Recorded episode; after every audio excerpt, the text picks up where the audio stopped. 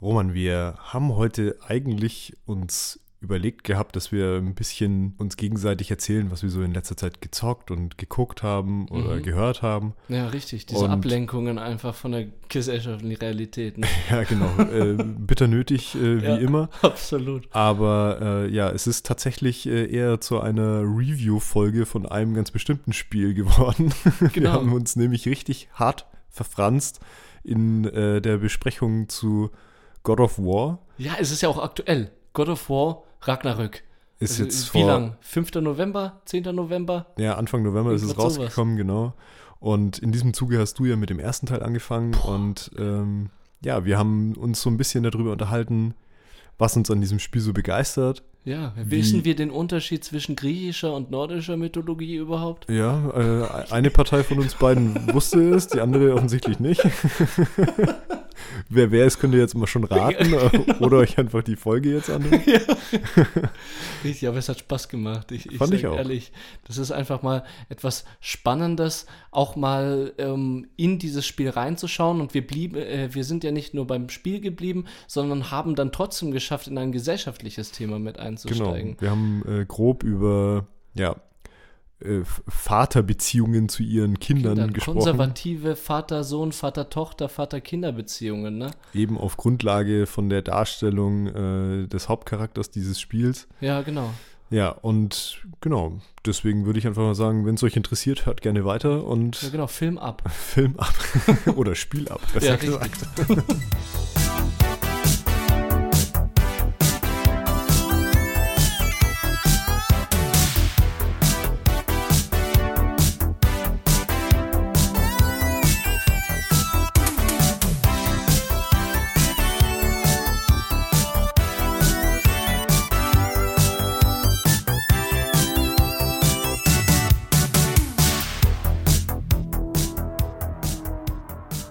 So, Steff, jetzt wird's langsam frostiger draußen, oder? Mhm, ja, ich Also- habe es schon gemerkt jetzt auf dem Weg hierher.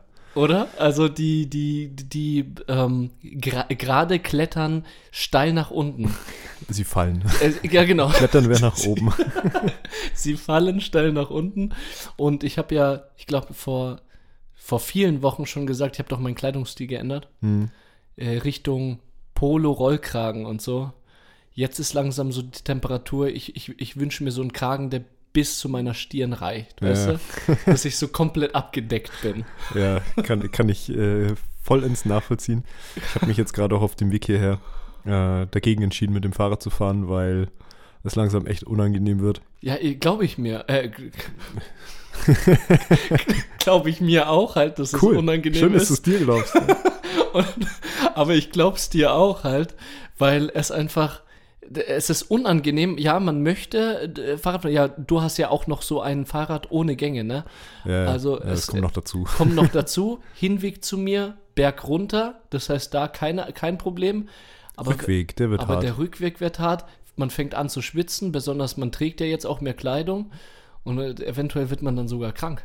Ja, also Ja, das also das schlimmste Gefühl. Dieser Kelch ist Gott sei Dank an mir äh, ähm, bis jetzt vorübergegangen. Also ich bin jetzt in dieser ganzen äh, ja, Herbst-Übergangs-Winterzeit äh, tatsächlich irgendwie drum rumgekommen, mich zu erkälten. Das finde ich Also- krass, weil das ging ja, Dreimal auf Holz geklopft hier, weil das ging ja rum wie sonst was. Also Richtig mega krass, ne? viele sind krank geworden. Also ich hatte jetzt auch einen Arbeitskollegen bei mir, der war über mehrere Wochen einfach nicht, äh, er war krank. Hm. Und äh, ich hatte jetzt vor einem Monat oder eineinhalb Monate auch meine drei bis vier Tage, obwohl ich fast nie krank bin.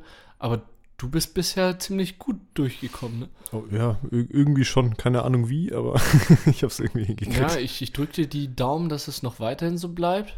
Darf ich dich einfach mal fragen, wie es dir geht?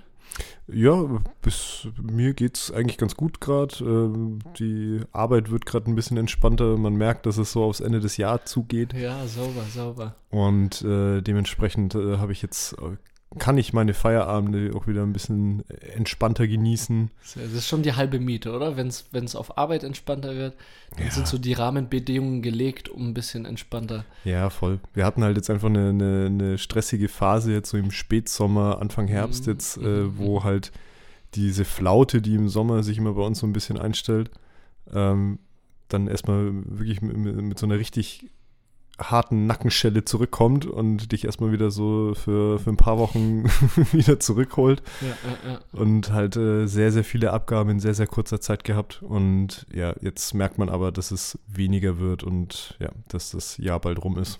ja, das ist voll schön. Und wie geht's dir? Mir geht's, um ehrlich zu sein, mega gut.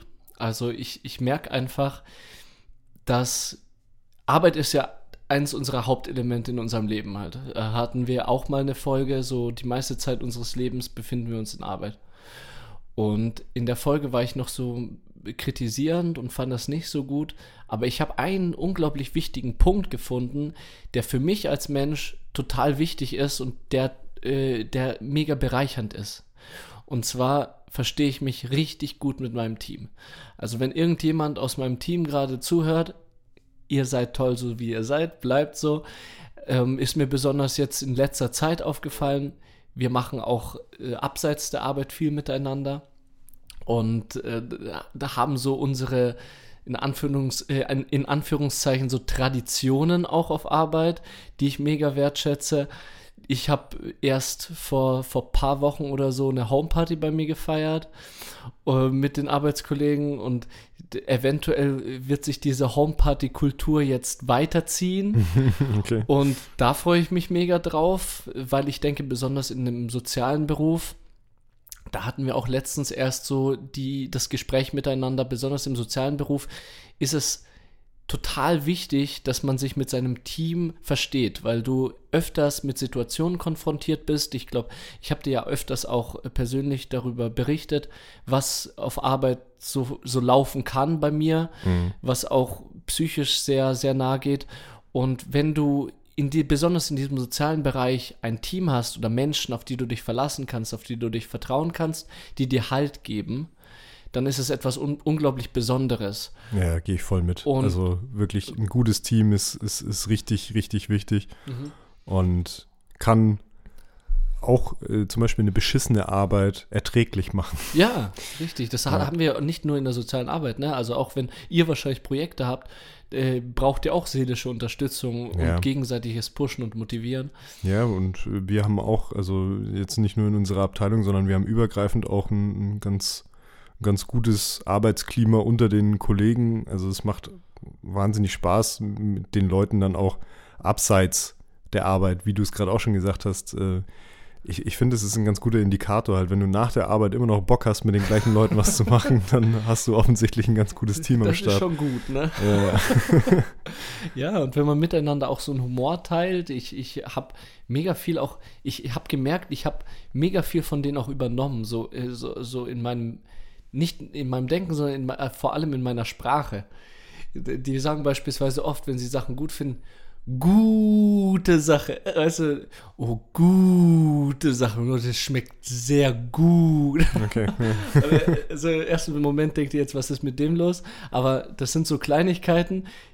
Ich bin mit meiner Freundin unterwegs und plötzlich haue ich so solche Sätze raus, weil es einfach so präsent ist und du einfach so viel Zeit auf Arbeit hast. Also du bist äh, eine sehr lange Zeit auf Arbeit und übernimmst dann natürlich auch Charaktereigenschaften von anderen, die dort sind. Es prägt dich. Das will, darauf will ich hinaus. Ja, klar. Und du hast ja auch dann, also wirklich so einen Großteil deiner Lebenszeit mit diesen Leuten zu tun.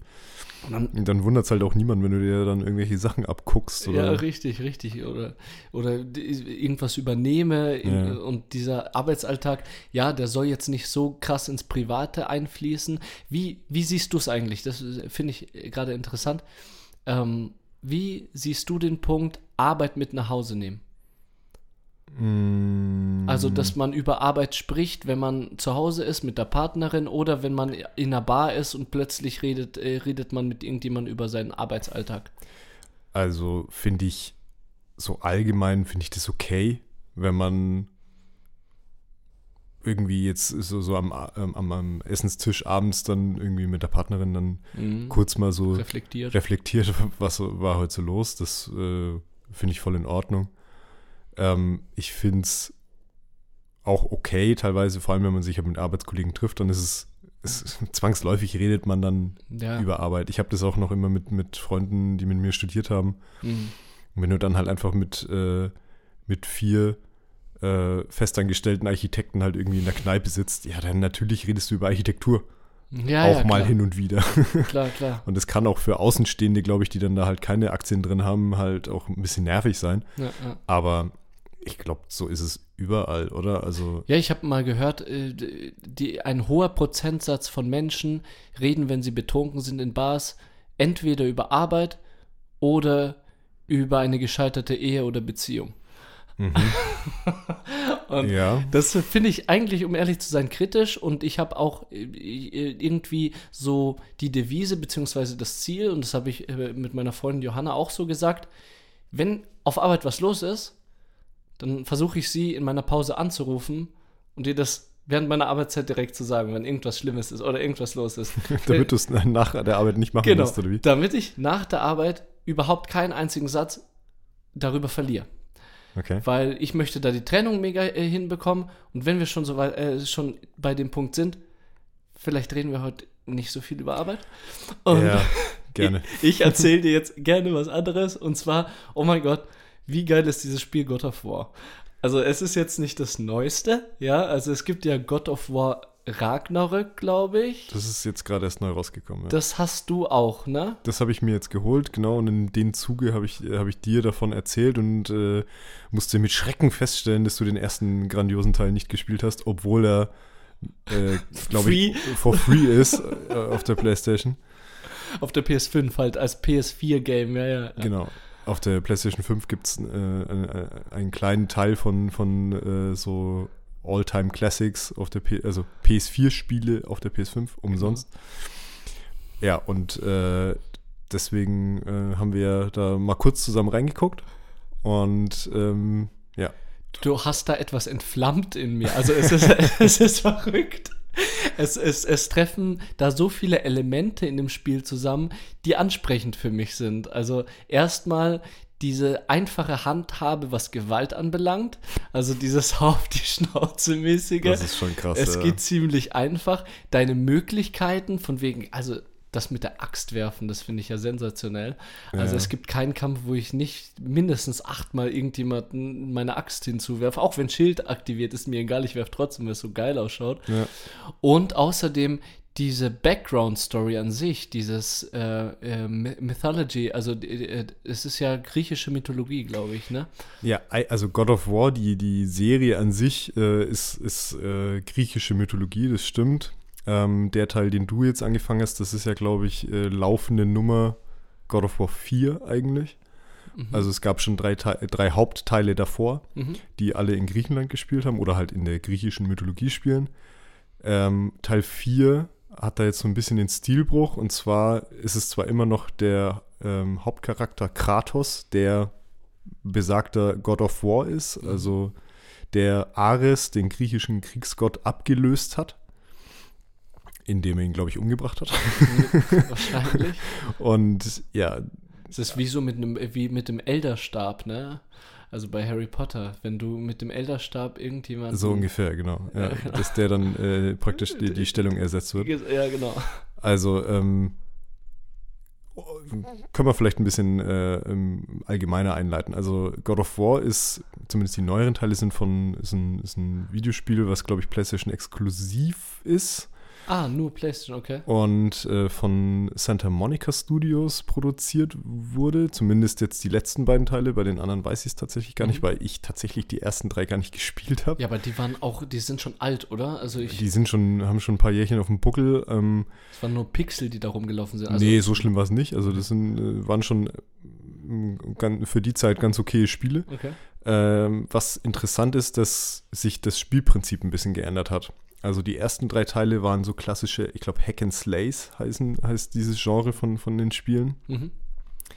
Und ähm, hat sich darin ausgezeichnet, dass man natürlich viel gekämpft hat, also äh, viel Nahkampf und äh, das dann eben früher aus so einer, ja fast schon Vogel, also nicht Vogelperspektive, aber von weiter weg halt beobachtet hat Mhm. und halt äh, Angriffe kombinieren Mhm. musste. Mhm. Mhm.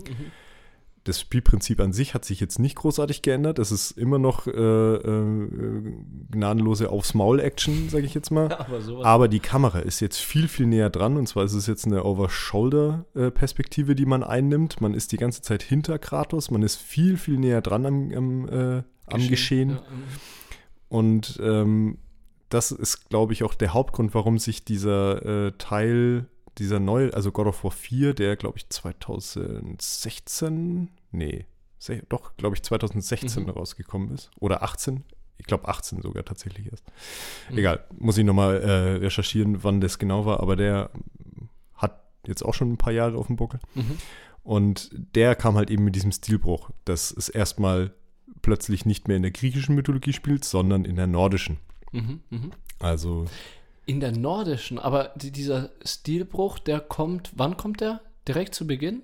der Spiel, also der fängt schon, also der neue Teil, also der, der 2018er Teil fängt tatsächlich schon in der nordischen Mythologie an. Ah, dann habe ich viel interpretiert. Ist Weil aber auch- Tor und so, weißt du? Ja, ja, also genau. mit der Weltenschlange und Tor und ja, das ist, das ist nordische Mytho Mythologie. Ach, stimmt. Das ist gar nicht griechische Mythologie, ne? Nee, Kratos äh, ist, ist Grieche, er ist Spartaner. Ah, und das hat mich verwirrt, nämlich, ja. Es, ich finde es auch, äh, um ehrlich zu Es sein. wird auch nicht so richtig ich, thematisiert. Ich finde es auch schwierig. Also, Seid mal ehrlich, so, ja, ich habe jetzt den, den, den Fehler gemacht, aber so griechische, nordische und so kann man sowieso kaum voneinander. Und also, ja, Na ja, kann man schon.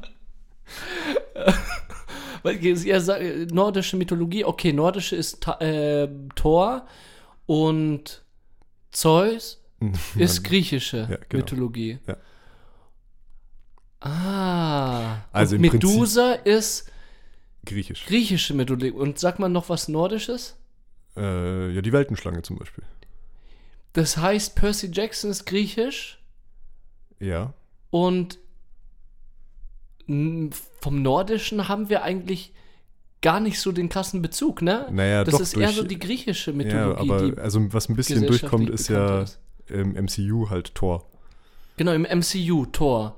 Aber das ist der einzige der nordischen Mythologie. Naja, also wenn du, wenn du Vikings geguckt hast, äh, die Serie zum Beispiel, da Mhm. geht es ja auch viel um Odin und äh, Boom. ja, Jetzt hat Odin, Loki, okay. Ja, jetzt, jetzt- hat's jetzt Klick, du- Klick gemacht. Das ist haben wir dich wieder irritiert hier. Ja. Auf jeden Fall ist es tatsächlich auch äh, am Anfang halt ein bisschen verwirrend äh, von God of War 4 in, in, in Klammern, Mhm. dass äh, Kratos halt eben sich offensichtlich äh, im Norden, es wird gar nicht irgendwie so thematisiert, wo das genau ist, aber er hat sich halt irgendwo in einer, einer verschneiten Gegend niedergelassen, Mhm, mhm. hat offensichtlich auch einen Sohn mit einer Frau, die nicht näher irgendwie benannt wird. Sie wird immer nur als die Mutter von dem Jungen halt bezeichnet, aber man sieht sie kein einziges Mal. Mhm, mhm. Und was ich auch super interessant fand, halt, äh, dass es, also dass diese ganze Geschichte, die ja schon auf sie aufbaut, Mhm. dass die aber immer so aus der Perspektive von Personen erzählt wird, die sich an die Frau erinnern. Und gar nicht irgendwie über Rückblicke oder, oder irgendwelche Mm. Erinnerungen oder sonst irgendwas oder Bilder oder keine Ahnung, was halt erklärt wird. beispielsweise, ne? Genau, die kennen die ja zum Beispiel ja, aus. Gibt, man trifft im Laufe des Spiels zwei Zwerge, ja, ja, die sind dafür da, äh, um die Ausrüstung von äh, Kratos halt eben zu verbessern. ja, ja, ja. Und äh, die kennen tatsächlich die Mutter des Jungen, weil die auch zum Beispiel die Axt, die du schon erwähnt hast, ist eigentlich die Axt von ihr. Weil, also Kratos selber äh, hat ja in den äh, Teilen davor immer mit, äh, mit, mit so zwei Kurzschwertern gekämpft, so, so, so Klingen, Ah, okay. die an seinen Unterarmen irgendwie festgekettet waren. Das sind die Chaosklingen. Spannend. Ja, Also da kann man sich, äh, also die Lore ist eigentlich ganz interessant. ja, ja. äh, auch ein bisschen arg absurd, aber also ich meine klar, die, das ist einfach eine Interpretation der griechischen Mythologie und jetzt der auch der nordischen Mythologie. Mhm. Und die gehen auch jetzt nicht die komplett richtige Geschichte, die es irgendwie ergibt, sondern die interpretieren halt einfach alles schon so ein bisschen so, wie es für sie halt passt. Was aber auch voll cool ist. Also dann kann man auch ein bisschen überrascht werden. Und wenn man jetzt zum Beispiel voll der Crack in, in nordischer Mythologie ist, dann spoilerst du dich nicht selber dadurch. Ja, ja, klar. Also das ist schon cool gemacht. Aber wie gesagt, also was ich dann auch zum Beispiel noch einen super interessanten Punkt bin und äh, finde, und dann können wir auch, glaube ich, zum, zu einem nächsten Thema vielleicht weitergehen, Ja, ist die, äh, dass das Ganze als One-Shot irgendwie inszeniert ist. Das ist sehr spannend bei dem Spiel. Ist mir auch aufgefallen. Ähm, und das machen die. Mir ist nämlich, als du gesagt hast, über die Mutter wird eher so in der, also wird schon direkt geredet, aber äh, die Story von der Mutter bekommst du eher von den Darstellern irgendwie erzählt. Und was mir jetzt bei diesem One-Shot mega aufgefallen ist, Also One-Shot heißt ganz kurz, dass es, Ja. ein, also dass es so inszeniert ist, als gäbe es keinen Schnitt. Also es ist eine durchlaufende ähm, Einstellung, die man halt eben über die Schulter von Kratos sieht oder halt dann eben in Sequenzen, die halt dann automatisiert sind, also irgendwelche Filmsequenzen, die aber also fließend übergehen. Also man hat keine, keine Schwarzblende und dann geht das Spiel weiter, sondern es ist ein flüssiger Übergang von, okay, jetzt steuere ich äh, gerade aktiv Kratos und jetzt schaue ich mir gerade äh, eine Szene an aus der Geschichte. Ja. Und äh, was mir jetzt bei diesem One-Shot auch aufgefallen ist, beziehungsweise allgemein, was ich total bei dem Spiel spannend fand, die äh, Ruderboot-Sequenzen, die fand ich toll. Weil nämlich jedes Mal, wenn äh, Kratos mit seinem Sohn ins Ruderboot steigt und fährt, erzählt er ihm eine Geschichte. Mhm.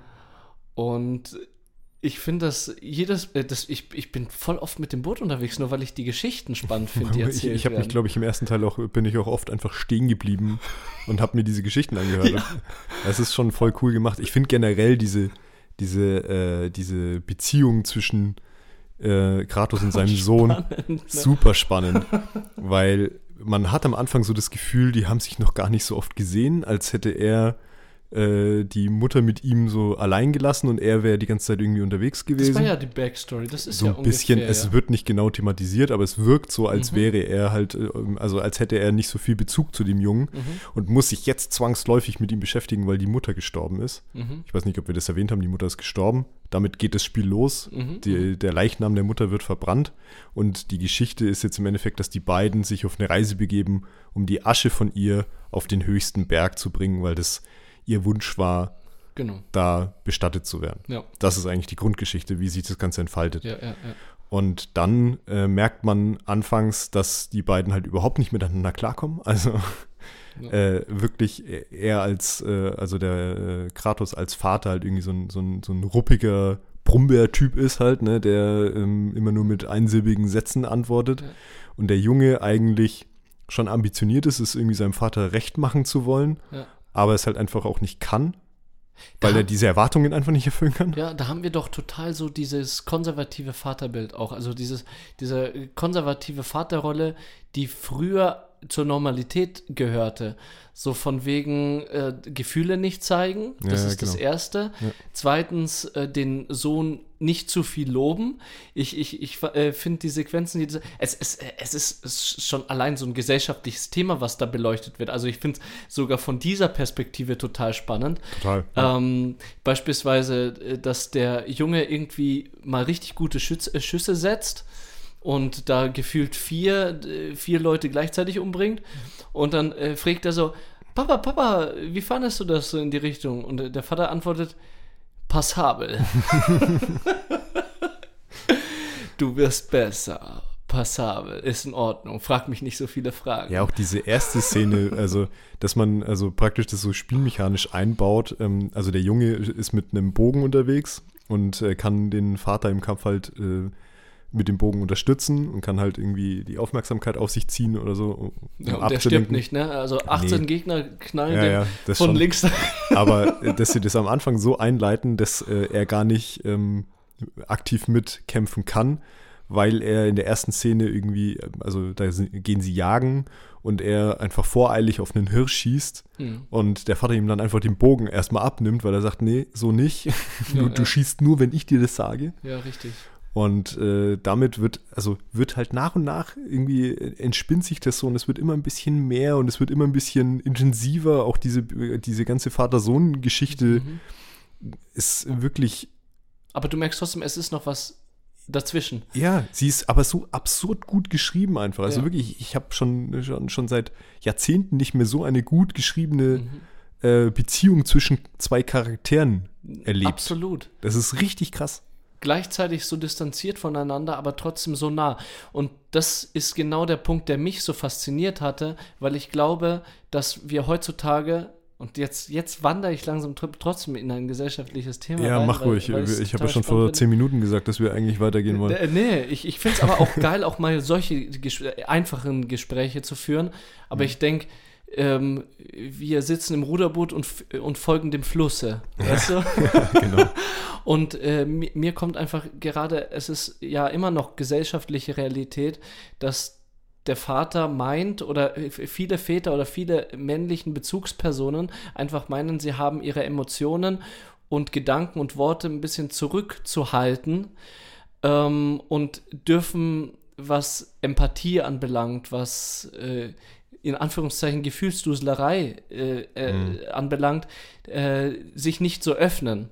Und das finde ich, kommt so gut in diesem Spiel rüber, dass du einerseits diesen, diesen äh, von ihm aus kalte Vaterrolle hast, ja, so von wegen, ich bin kalt und ich, ich zeige ihm nicht, was ich äh, von ihm denke und was ich fühle. Da haben wir auch diese eine Sequenz, dass der Sohn, ähm, der steht an der Klippe und der hat gerade kurz davor irgendjemanden umgebracht oder so. Oder ich glaube, das war, das war so ein Riese und der hat sein Messer so mega oft in seinen Kopf reingerammt, weil er total in Rage war. Und dann, ist, äh, äh, du hast gemerkt, das macht psychisch was mit ihm und macht ihn total kaputt. Und dann ist da so dieser Berg und da steht er und du merkst, Kratos kommt von hinten und möchte seinen Arm auf seinen Sohn legen. Ja, stimmt. So Saustarke wegen, Szene. Hey, alles ist gut. Und dann siehst du nur von hinten als Außenstehender, dass er den Arm nochmal wegnimmt und das dann doch nicht macht. Ja. Und ich finde das umgemünzt in die, in die gesellschaftliche Real- Realität total spannend. Was wäre, wenn man solche Väter einfach mal von außen sehen würde? Also es ist, äh, vi- viele Vater-Sohn-Beziehungen sind sehr, ähm, we- weiß ich nicht, für beide Parteien schwierig, würde ich sagen. Also es gibt natürlich auch äh, äh, Beziehungen, die rundum perfekt sind, aber ich würde trotzdem sagen, in der, äh, viele in der Gesellschaft, da haben wir auch Trennungsgeschichten etc., auch Vater, Vater, Tochter, Vater, Sohn, Vater-Kinder-Beziehungen, die nicht wirklich intensiv sind. Da, da, da, äh, dafür sprechen, sprechen beispielsweise Videos. Ich habe äh, mal ein Video gesehen, ähm, das war so ein Aufklärungsvideo, gemacht wie so ein Film. Das Kind wird geboren, der Vater ähm, arbeitet, die Mutter ist beim Kind. Dann wird das Kind erwachsener, der Vater sagt, ähm, ich hole dich im, Ki im Kindergarten ab, schafft es aber wieder nicht, weil er irgendwelche anderen Geschäftstermine hat. Ja. Das Kind sagt, Papa, Papa, ich habe äh, ein äh, Fußballspiel und äh, ich würde mich freuen, wenn du da zu dem Fußballspiel kommst. Der Vater sagt, ich verspreche dir Sohn oder ich verspreche dir Tochter, ich werde bei deinem Fußballspiel erscheinen. Was passiert? Er, er ist nicht da beim Fußballspiel, er sie- sieht nur die Mutter. Oder ich hole dich von der Schule ab und das Kind wartet dann so lange, bis es die Mutter anruft.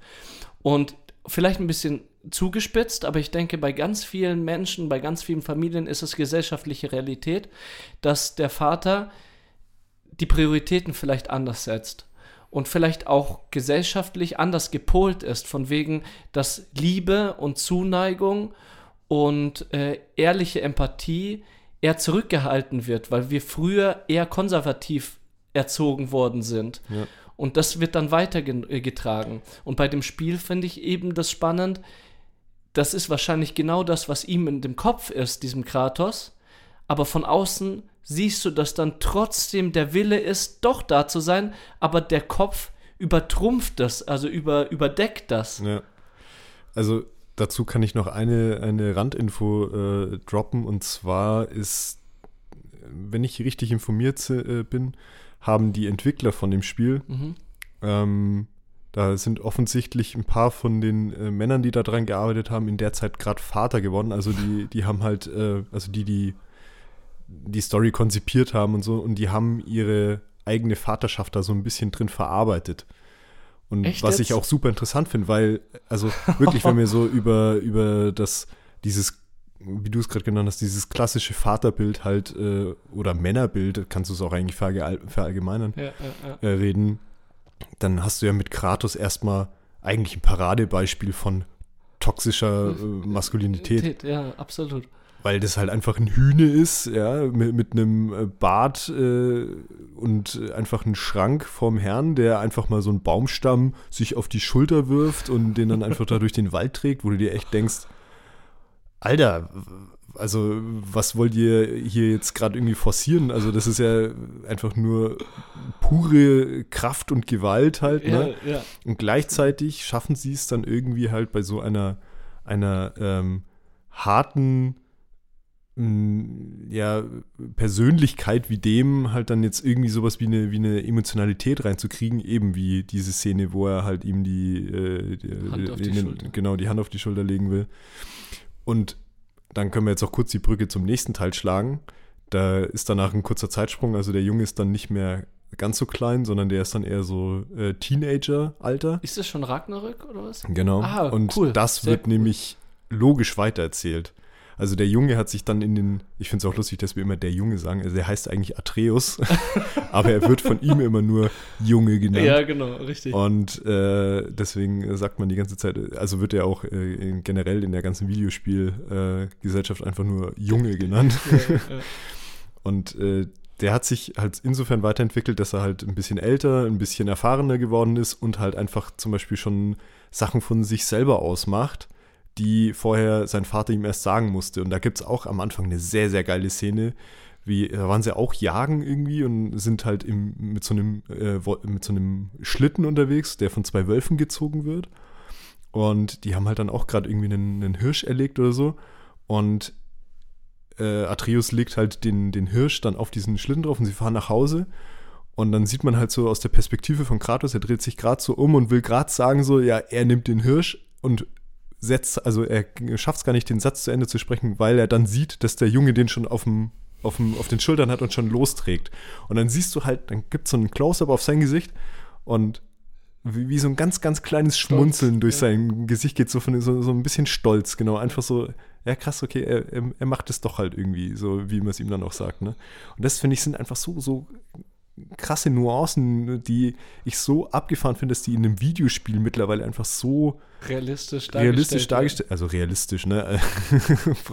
Aber einfach so Ja, aber äh, von der emotionalen Ebene her realistisch. wie man ja. sieht halt, ja. Mega gut gemacht, wirklich. Also ich bin, bin ein richtig großer Fan äh, von, von, von diesen beiden Spielen und es sollen offensichtlich auch nur die beiden bleiben. Also Echt? die, die Geschichte ist, glaube ich, nach Ragnar. Ich habe es noch nicht durchgespielt, ich bin jetzt, glaube ich, so bei einem Drittel oder so Mhm. im zweiten Teil. Und äh, es soll angeblich damit dann noch abgeschlossen sein, also dieser Abschnitt. Ich glaube, es wird nicht das letzte God of War-Spiel sein, ja, ja, ja. aber. Aber du meinst jetzt, Empfehlung geht raus, weil ich, ich, wie gesagt, ich bin so krass an meine Playstation gebunden. Ich, ich liebe dieses Spiel. Ja. Wenn ich es durch habe, hole ich mir Ragnarök, oder? Das, ja, würde ich dir auf jeden Fall empfehlen. Ne? Sehr gut. Es Sehr ist zwar ein bisschen more of the same, also es ist relativ ähnlich gut. Mhm. zum, äh, zum ersten Teil, aber ähm, das Ding ist, es ist halt more of the same, aber more of the äh, good same. Ja, ja, Morph, ja, ja. Es ist halt, Und ich glaube, ich werde auch nicht genug bekommen. Also ich, ich lieb's einfach. Ja, ich habe jetzt gehört, dass der, dass der zweite Teil recht lang sein soll, also dass es sich Ah. vielleicht auch ein bisschen abnutzt dann von seiner ganzen Mechanik her, weil super kompliziert ist es jetzt auch nicht. Ja, Ich weiß ja, nicht, äh, hast du den Schwierigkeitsgrad noch runtergestellt oder spielst du immer noch auf ja. schwer? Ich bin immer noch auf schwer. Krass. Also ich finde, ich habe den zweiten Teil auch auf schwer angefangen Okay. und äh, finde aber im Vergleich zu dem, was wir da äh, gemeinsam äh, bei dir gespielt haben, der zweite Teil ist nicht ganz so hart wie der erste. Ja, äh, ich, ich danke auf jeden Fall, weil ich komme eigentlich recht gut zurecht gerade. Okay.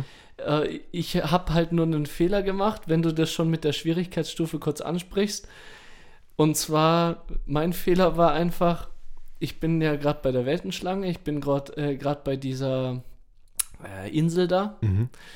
Und die Story geht eigentlich weiter, aber der, der Junge sagt mir die ganze Zeit, ja, lass doch mal weiterschauen, was da noch, noch so alles gibt.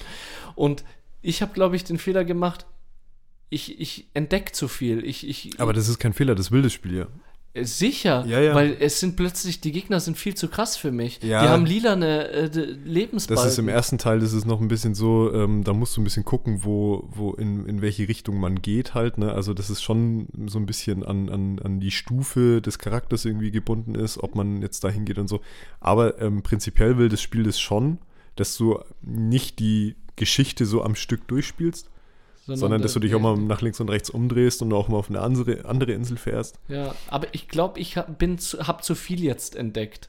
Ja, vielleicht bist du dann auch jetzt einfach an dem, äh, äh, also bist jetzt am dem Punkt. Gatekeeper irgendwie abgeprallt und Ja. äh, musst jetzt wieder Story weiterspielen, damit du weiterkommst. Ja. Ja, Weil, wir, weil du jetzt gerade die Inseln angesprochen hast, da finde ich, ist auch, das ist noch eine äh, kleine Mechanik, die ich jetzt noch mal kurz erwähnen will und dann äh, können wir noch mal auf dieses Jahr Empfehlung rein, äh, ja oder nein. ja, genau. Und zwar ist es, äh, du hast die Axt vorhin schon mal angesprochen. Ja, ja, ja. Ähm, die funktioniert ja von ihrer Thematik her, man kennt es von, von dem Hammer von Thor. Man wirft sie und man kann sie per Knopfdruck dann zurückrufen.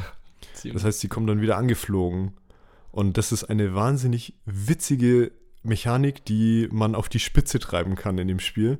Nämlich dadurch, dass es halt eben in diesen Situationen, wie auf diesem See zum Beispiel im ersten Teil, äh, dass du halt äh, wie in so einer Open World rumschipperst mit deinem Ruderboot und halt auf verschiedenen Inseln bist. Und wenn du durch Zufall mal diese Axt auf einer Insel vergessen hast und sie nicht zurückgerufen hast, und dann ruderst du so 20 Minuten irgendwie durch die Gegend, bist in der nächsten Insel, kommst in den nächsten Kampf und rufst dann deine Axt, dann dauert es halt auch einfach wirklich mehrere Sekunden, bis das Ding ankommt und dann, wenn du es noch in die richtige Richtung geguckt hast, äh, also es geschafft hast, da in die richtige Richtung zu gucken, dann siehst du auch, wie sie dann angeflogen kommt. Und das ist schon echt wirklich Abgefahren. unfassbar witzig. ja, ja. Es ist sehr realistisch gemacht und deswegen liebe ich es einfach, die Axt zu werfen. Also Ja. ich, ich, ich liebe auch diese kurze Sequenz, wenn er sie dann fängt. Ja. Ich finde generell, es ist, es ist einfach echt eine Wucht in diesem Spiel. Also jeder, jeder Angriff, jeder, jeder Treffer, den man selber einsteckt, das ist also, es geht wirklich durch Mark und Beine irgendwie. Und Ja. das, das finde ich, machen, machen nicht so viele Spiele so gut wie dieses. Nee, auf jeden Fall. Und dann können wir auch gleich zum Resümee kommen. Also ich finde, es ist einfach, es ist jetzt echt ein kleines Review, eine Review-Folge geworden. Ist ja richtig das ist witzig. geil. Finde ich, find ich gut. Es ist, äh, geht einfach ein bisschen um God of War. Ist ja auch ge gesellschaftliche Realität. Le von leider, Leuten, ja. ja. Nein, Aber äh, warum Realität, leider? ja, wegen ist- Krieg und so, meine ich. Ach so. Ja, Aber ja, wenn man mal so Realitätsflucht irgendwie als, Das meine als, äh, das äh, meine als. Spot nimmt, dann ja. ja, das meine Also ich. meiner Meinung nach äh, völ völlige Empfehlung für dieses Spiel, wenn man 18 ist. Ja, ja, es klar. ist halt nur scheiße brutal, dieses Spiel, das muss man einfach dazu sagen. Die machen echt keine Gefangenen, was, was den Gore-Effekt angeht. Ja, ja, voll. Und äh, aber ich finde, dass es halt, also es geht ja hauptsächlich immer gegen Monster und auch diese Szene, wo das erste Mal halt dann gegen Menschen gekämpft wird, ist ja auch wahnsinnig intensiv, weil das halt wirklich ein Unterschied ist, ob man jetzt da irgendwie so einen, so einen Eiszombie oder, äh, oder einen Menschen halt gerade besiegt hat. Ich, Das bin macht noch, einen ich bin Unterschied. noch bei diesen Zombies, deswegen, ich Ja. hab's noch. Okay, der erste Kampf war gegen einen Menschen. Ja, nicht, äh, nee, nee, den meine ich gar nicht, diesen Bosskampf am Anfang, sondern ich meinte diese Szene, wo, ähm, wo sie überfallen werden von diesen Kannibalen, was aber halt Menschen sind. Gibt es auch ganz am Anfang die Szene, also es ist re äh, wirklich recht am Anfang vom, vom ersten Teil. Ja, ja, ja. Habe ich wahrscheinlich gezockt, weiß ich gerade nicht. Aber ja, es ist natürlich was anderes. Das haben wir hier zusammengespielt, die Szene. ah, ja, ja, da, doch, doch, ja. Also ja. insofern, dass es halt wirklich dann auch thematisch äh, thematisiert wird, dass es halt jetzt eben nicht um, äh, also dass es jetzt kein Monster oder kein äh, wildes Tier war oder so, was erlegt wurde, sondern dass es halt einfach wirklich ein Mensch war. Ja. Und das machen halt auch sehr, sehr wenig Spiele, dass das überhaupt äh, thematisiert ansatzweise thematisiert wird. Ja, absolut. Ja. Also wie gesagt, äh, äh, wirklich Empfehlung gerade wenn man jetzt äh, vielleicht äh, glücklicher Besitzer einer PlayStation 5 geworden ist und äh, God of War äh, 4 in Klammern, muss ich jetzt immer dazu sagen, Ja. äh, nicht gespielt hat, dann auf jeden Fall holen. Auf, jeden der Fall PS4 nachholen. gibt es nicht äh, Ragnarök? Äh, doch, ich glaube, ähm, das ist sogar auf der PS4 noch rausgekommen, ja. Okay. Hat zwar ein bisschen dann Abstriche in, in Sachen äh, Darstellung, also es sieht immer noch gut aus. Also ich war auch überrascht, wie gut zum Beispiel der, der erste Teil jetzt noch im Vergleich zum neueren jetzt aussieht. Ja, ja, ja. Ich habe den auch damals auf der PlayStation 4 gespielt und selbst da sah das schon grandios aus, das Da Spiel. gut aus. also technisch wirklich absolute Meisterleistung. Ja. Kann man nicht anders sagen. Du machst mich auf jeden Fall heiß, was das Spiel anbelangt. Ich mache jetzt meinen mein, mein Teil jetzt fertig. Du wirfst mich jetzt raus und spielst. Äh, Das Spiel ist fertig und dann spiele ich mein Ragnarök-Ding weiter. Ja, ja, perfekt. Genau. Deswegen äh, bitte schnell die Folge zu Ende machen, dass ich da weiter mal zocken kann jetzt. Alles klar, dann würde ich sagen, gehen wir direkt zur Playlist. Zur Playlist würde ich auch sagen. Hast du dir schon was rausgesucht? Ja, habe ich. Und zwar vielleicht ein bisschen komisch, aber ich kam jetzt auf dieses Lied, weil ich in diesem Spiel auch was Episches sehe. Und auch etwas äh, mit Gefühl, sehr viel Gefühl, was Episches, ähm, was auch mit Wucht. Und deswegen habe ich da gerade an äh, das Lied The Hanging Tree von James Newton Howard gedacht. Also, das ist so ähm, Filmmusik von Panem. Mhm. Kennst du das? Ich glaube nicht, nee. Das ist, äh, äh, wenn du es nicht kennst, ich zeig's dir äh, dann. Ich, ich wollte es gerade vorsingen, aber dann würdest du mir wieder sagen, äh, also dann würdest du mich wieder so schief anschauen. Warum, warum singst du wieder? Deswegen schlucke ich es runter. Aber ich zeig's dir auf jeden Fall dann. Alles klar. Was hast du für ein Lied raus? Ähm, ich äh, habe mir mal, mal was von einer Band rausgesucht, die ich schon ewig nicht mehr gehört habe.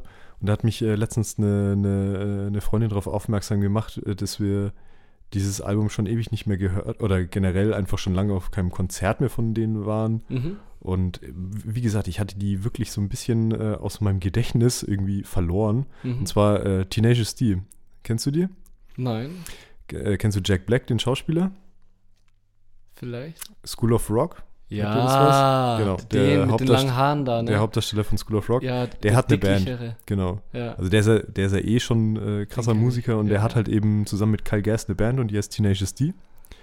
Und ähm, da würde ich jetzt einfach von dem, von dem, äh, ich glaube, das ist das letzte Album. Das ist zwar schon von 2012, also das ist schon ein paar Jährchen alt, aber ähm, tatsächlich äh, fand ich das ein sehr gutes Album und da würde ich einfach Rise of the Phoenix nehmen.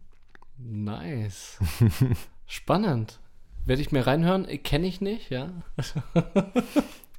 Oh Wunder. Aber, aber höre ich mal rein. Ich finde gerade cool diese Parallele. Ich glaube, ich, glaub, ich habe heute ganz kurz mal äh, Harry Potter angeschnitten mit dem Elderstab. Mhm. Und ich finde es lustig, dass wir den Rise of the Phoenix haben. Habe ich schon wieder an Harry Potter gedacht. Also keine Ahnung.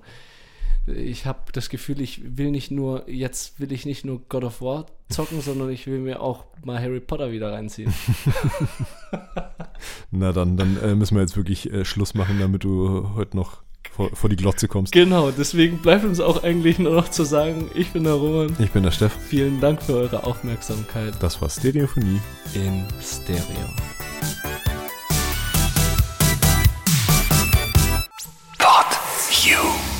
Stereophonie ist ein PodU Original Podcast. Idee und Moderation Roman Augustin und Steffen Balmberger.